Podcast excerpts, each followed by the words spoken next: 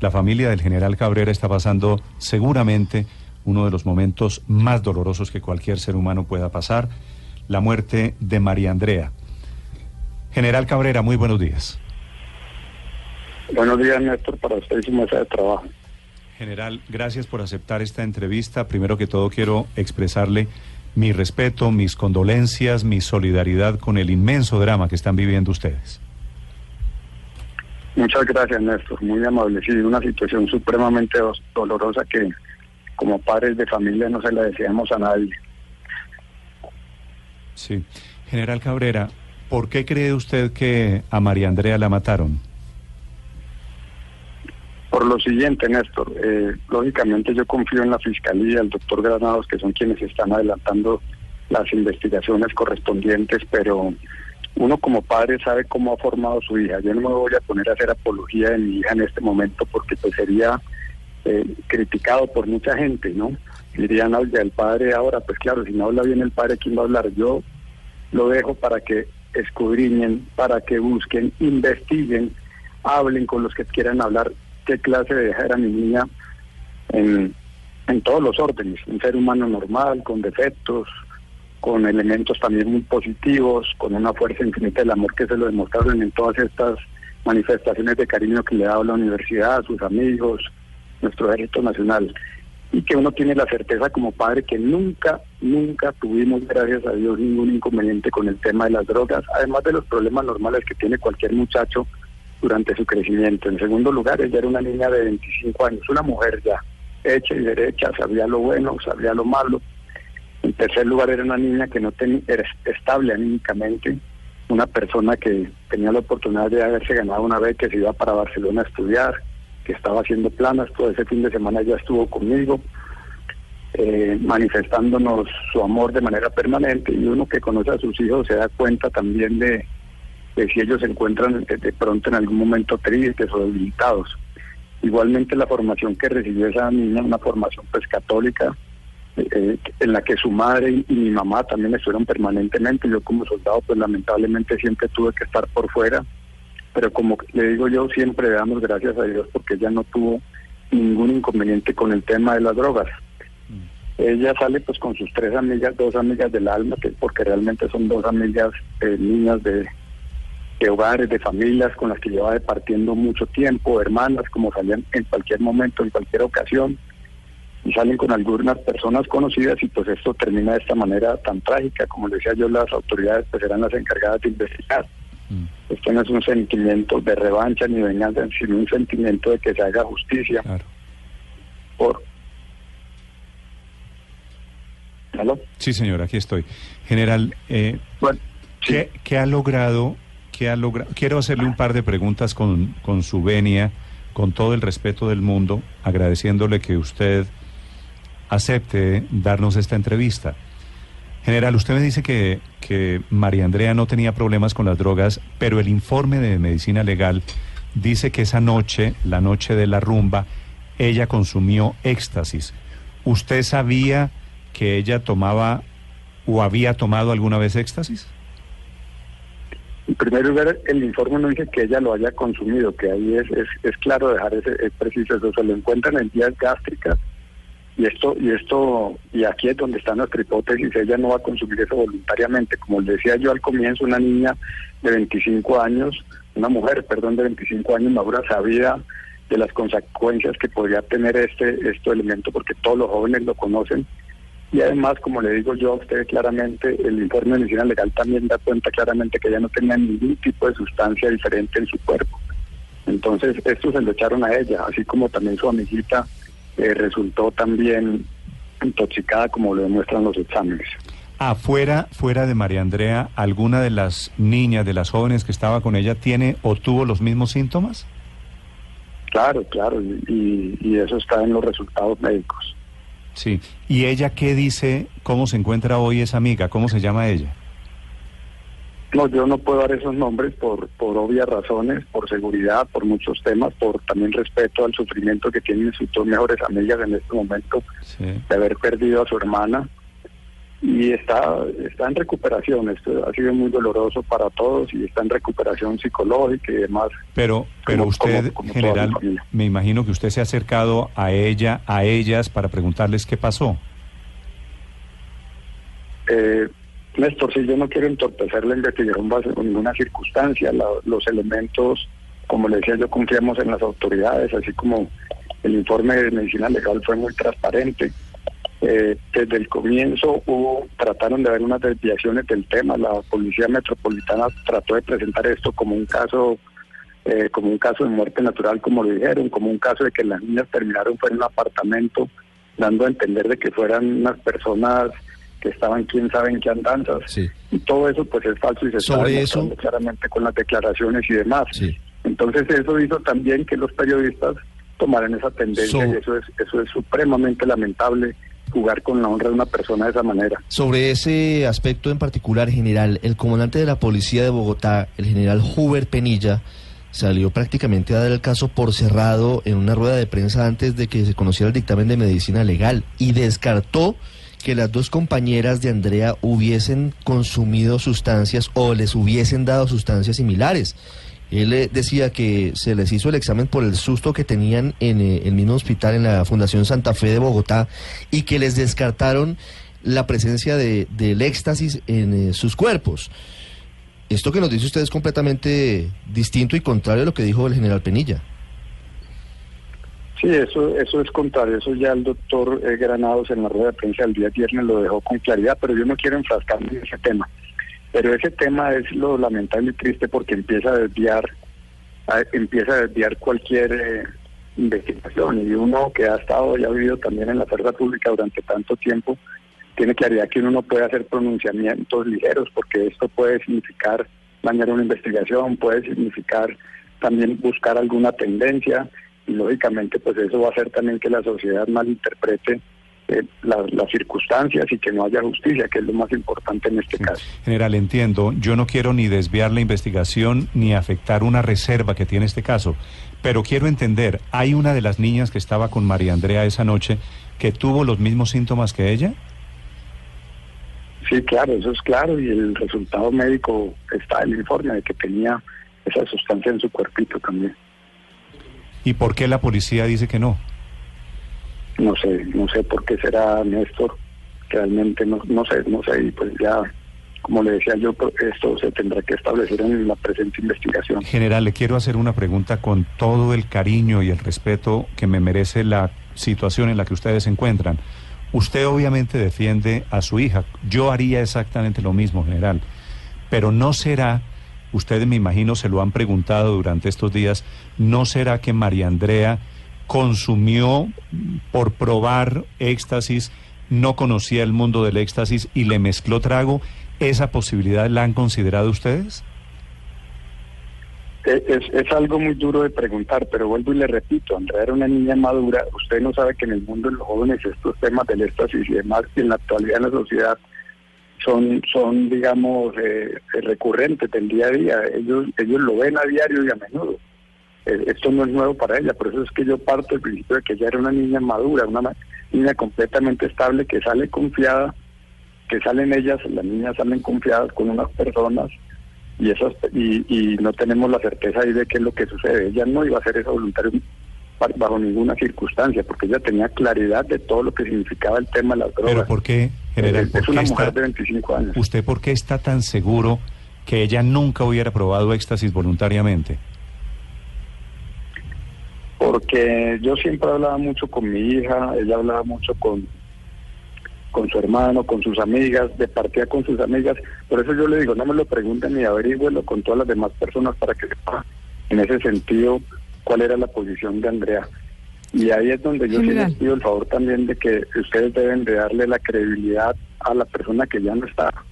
Y uno tiene esa certeza como padre y yo tengo la certeza de que ella bajo ninguna circunstancia iba a realizar esto porque nunca lo hizo, nunca lo hizo, nunca tuvo problemas, los problemas normales que puede tener cualquier muchacho, pero siempre fue una persona completamente sana. Además de eso, tenga claridad también ustedes que ellos hoy en día los muchachos conocen todos esos temas de las drogas y demás y saben las circunstancias que pueden acarrear de, haber consumido eso con aguardiente. El aguardiente además que mostró la niña pues era 0.8%, el aguardiente, el trago es prácticamente tragos sociales como lo dictamina medicina legal. General, dentro de la hipótesis que el abogado de, su familia maneja está que la eh, que le pusieron el éxtasis. ¿Quién es, ¿Ustedes creen que es alguien del grupo con el que ella estaba? Eh, ¿Y cuál sería el, móvil del asunto? ¿Qué buscarían con ponerle éxtasis a su trago? Miren, nosotros muchas veces como, como sociedad hay circunstancias que no se ven. En primer lugar, pues las autoridades siempre tienden a reducir de manera su facturar las circunstancias de crimen que se presentan y demás, y esto se lo digo por, por lo siguiente. Hay depredadores sexuales que buscan en las mujeres echarles algo en sus bebidas para lograr sus objetivos sexuales. Esto es una realidad y esto se está presentando en la sociedad y considero que es parte de la degradación que estamos viviendo y por la que se debe luchar. Muchas veces estos jóvenes no se dan cuenta de las consecuencias que esto pueda tener, sino que solamente buscan buscan este fin. Eh, y esto se lo comento porque a lo largo de estos cuatro o cinco días que he tenido la oportunidad de que mucha gente especial se me acerque a darme sus sentimientos de solidaridad, eh, en esta situación tan difícil y, nos han contado cómo le han sucedido muchas de estas cosas a, a, familiares, amigas o a sus propias hijas y pues esto lamentablemente a veces no se denuncia o no hay la forma de denunciarlo tranquilamente o tranquilamente no sino con facilidad porque inclusive para los robos y cualquier otra cosa hacer una denuncia en este país es supremamente complicado. No hay facilidades para eso. Entonces eso, ese es, eso es lo que eso es lo que verdaderamente tenemos que luchar nosotros como, como sociedad para, para evitar que esto se siga presentando. General, usted ha conversado con los cuatro hombres con los que María Andrea compartió esa noche. ¿Ellos se han acercado a expresarle sus condolencias? ¿Ha hablado con alguno de ellos? No, no, con ninguno de ellos. Uno trató de acercarse durante el pelorio, pero pues yo en ese momento estaba en otra, concentrado en otra situación y y, no le paré mayor, mayor atención, pero pues, eh, creo que no es conveniente hacer esto por para no entorpecer las labores de las autoridades. Sí, general, ¿usted cree que esos muchachos, eh, los hombres en particular, le pusieron la pastilla de éxtasis a María Andrea? Eso tendrán que determinarlo las autoridades, Néstor. Sí. Todos los muchachos fueron, perdón, eh, Luz María, discúlpeme. Todos los muchachos, los cuatro jóvenes, fueron al velorio de María Andrea.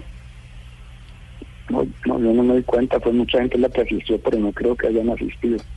Sí, general, ¿hay algún momento de la noche, de esta noche de la fiesta, en el que ella los haya llamado a ustedes a la casa y les haya dicho que se sentía mal? No, no, a nosotros no, porque ella se lo dijo a, sus compañeras. A nosotros sí no nos llamó, ella llamó a su hermano para decirle que se viniera a acompañarla, eh, que estaban pasando sabroso, y a, otra amiga, pero a nosotros no. Sí. Ella iba a venir esa noche a dormir conmigo en casa. Me dijo que la esperara y que no le echara doble llave. ¿Ella, ¿Ella vivía con ustedes? Claro, claro, ella vivía ella, ella, como le decía yo, era una niña muy estable emocionalmente, que recibía todo el amor de su madre, que recibía todo el amor de su padre, de sus abuelos. Mm. General, ¿es cierto que en el bar en el que, en el que estuvieron antes de llegar al apartamento esa noche, ella se desapareció un rato y regresa ya mala con los primeros síntomas de, de, malestar? No, eso, no, eso no es cierto. Y ella no estuvieron en ningún bar, sino que primero fueron a cenar con sus amigas en Trinis o en un restaurante y ahí es cuando salen para, para el bar. Por eso, sí, en el, en el bar en el que estuvieron después, ¿qué pasó, general? Eh, ella se enfermó, empezó a sentirse mal, vomitó, fue al baño, dijo que se sentía mal y que algo le habían echado en la en, en la bebida. Eso eso es, y, y, yo pues entiéndame, Néstor, yo no le puedo decir más detalles porque, como le digo, eso está en manos de las autoridades y y queremos que todos los hechos se esclarezcan de la mejor manera y no entorpecer la No, yo también, yo tampoco quiero, quiero ni más faltaba, general, eh, aprovechar una entrevista para dañar la investigación. General, pero esto que usted me está contando sí significa que ella, ella misma, eh, alcanzó a decirle a alguien, ¿me echaron algo en el trago? Claro, claro. ¿A quién se lo dijo? Y si le echaron algo en el trago general, ¿por qué, ¿por qué supone usted no los llamó a ustedes? ¿Por qué eh, no, no lo hizo un poquito más público, digo yo? Mire, mire, le comento, en primer lugar porque ella no sabía precisamente qué reacciones podría tener esto. Usted, eh, cuando usted habla con los médicos forenses le dicen, eh, ¿y, por, ¿y por qué a la otra amiga no le pasó nada? Porque afortunadamente y gracias a Dios esa niña, eh, la reacción de su cuerpo, la reacción natural de su cuerpo, no, no fue de la misma manera en que la recibió mi hija. Mi hija, la reacción fue completamente brutal y fue desencadenando y la mató. Eso quiere decir que eso reacciona de manera diferente en cada constitución y en cada cuerpo. Entonces ella seguramente se sintió, pensó que estaba mal por, no sé, por el trago, de pronto por la comida y no lo vieron de esa manera y ella se fue deteriorando, deteriorando, porque eso, si usted se pone a investigar, eh, le, podrán decir cómo va poco a poco deteriorando a la persona, la va dejando sin, sin, sin sentido. Y, bueno, y, también sus no, no, no, se dieron cuenta, no avisoraron, pues eh, sin saber pues cómo iban a pensar que le habían echado algo a la mina. Ellos no estaban pensando eso, sino estaban pensando era que, que estaban de pronto en unos sus días normales en que algo les cayó mal. General, eh, hay, un, hay un cuarto muchacho, eran tres, eran Esparza, Flores, Ladino, pero hay un cuarto muchacho que se dijo eh, no estaba identificado, que llegó allá, que no era del grupo de amigos. ¿Esa cuarta persona, ese cuarto muchacho, ya usted sabe quién fue? No, no tengo conocimiento, no, no tengo conocimiento de eso, de estos detalles. Sí. Con los otros tres, a los otros tres, ¿ustedes les van a presentar alguna clase de denuncia en general? Eh, Néstor, como le comento yo, esto está pues en manos de la Fiscalía y del doctor Granados y pues son ellos los que nos dirán los pasos que, hay que seguir, porque mi hija pues es, aquí una víctima de esta situación, de estas circunstancias. De acuerdo, entiendo perfectamente. General, una pregunta final. Así como su amiguita, ¿no? ¿Cómo? Sí así como su amiguita es una víctima de estas circunstancias también. ¿Cómo, cómo está la amiga de ella, la amiguita? Eh, no, pues usted se podrá imaginar, Néstor, eh, primero pues haber vivido eso en su, propio cuerpo es, es, supremamente lamentable. En segundo lugar, pues tener que soportar la pérdida de su amiga, ellas eran entrañables como, como humanos prácticamente y eso es supremamente difícil y lo que están viviendo ellos y familias al igual que nosotros. Sí, general, esto empieza a tomar un tinte parecido, por decirlo de alguna manera, al caso Colmenares. La familia dice pues que fue un homicidio, que no fue un accidente. Hay dudas también sobre los informes de medicina legal. Como usted mismo dice, eh, una de las amigas tenía una sustancia similar en su cuerpo. La policía dice que no, que fue lo contrario. ¿No tiene usted un poco de susto o no teme que esto se convierta más bien en un escándalo mediático, como lo fue el caso Colmenares, que entorpezca incluso la propia investigación? Yo, realmente... Eh bajo ninguna circunstancia quisiera que esto se volviera como un caso Colmenares, porque jugar con el dolor de todas estas familias es supremamente difícil.